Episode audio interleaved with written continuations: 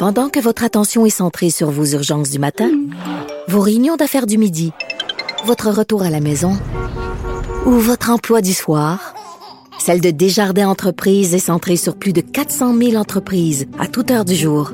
Grâce à notre connaissance des secteurs d'activité et à notre accompagnement spécialisé, nous aidons les entrepreneurs à relever chaque défi pour qu'ils puissent rester centrés sur ce qui compte, le développement de leur entreprise.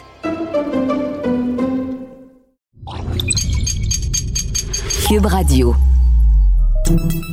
Salut, c'est Charles Dran avec l'équipe dans 5 minutes. On s'intéresse aux sciences, à l'histoire et à l'actualité. Aujourd'hui, on parle d'archéologie et de poux. Des scientifiques étudiant des restes momifiés d'Amérique du Sud âgés entre 1500 à 2000 ans sont parvenus à extraire de l'ADN humain.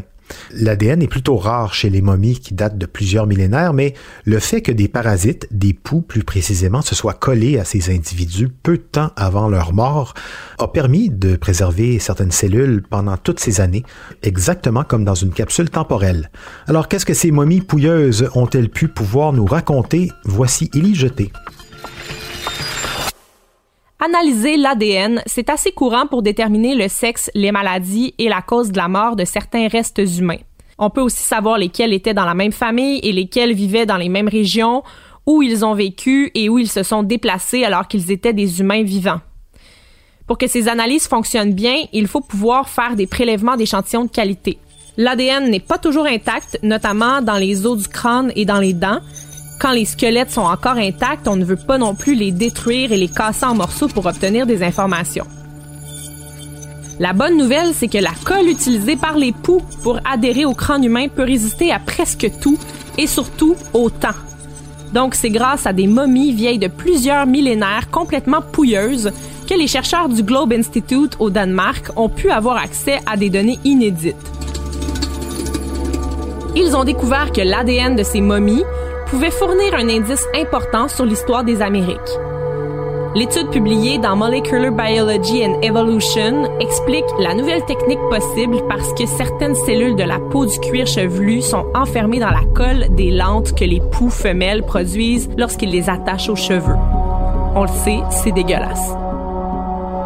Les chercheurs ont donc essayé cette technique sur des restes momifiés dans lesquels l'ADN a révélé comment la personne était morte et les mouvements de population qui auraient pu avoir lieu à l'époque où elle vivait.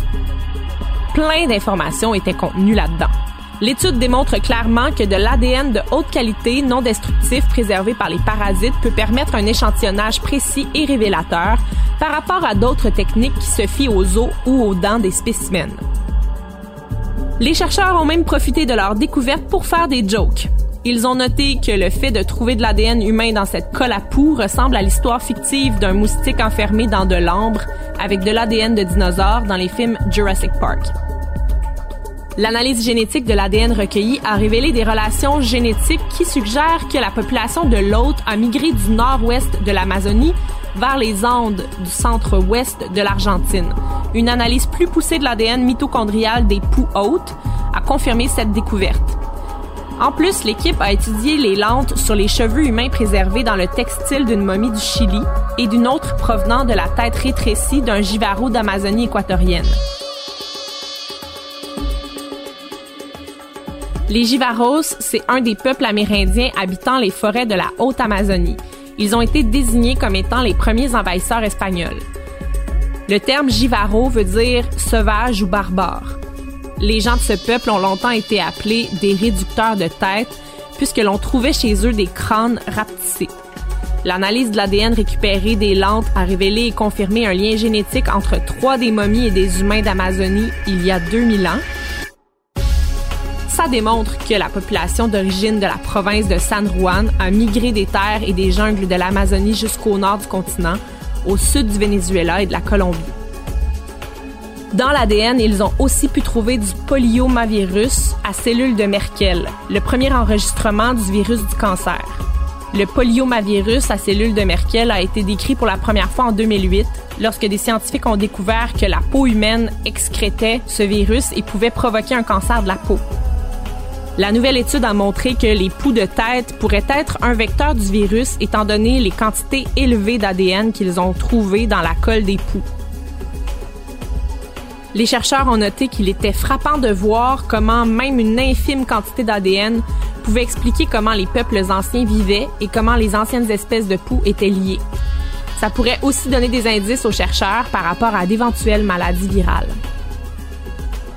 Eh bien, les poux, hein, ce gisement de connaissances sur l'histoire humaine, ça nous ne les fera sans doute pas plus aimer, c'est vrai que c'est archi déplaisant un enfant qui rentre à l'école la tête pleine de poux, mais au moins, on sait maintenant qu'une poignée de chercheurs auront réussi à en tirer des avantages sur les têtes de momies précolombiennes. Chapeau. Ah, merci Élie Jeté, c'était en cinq minutes.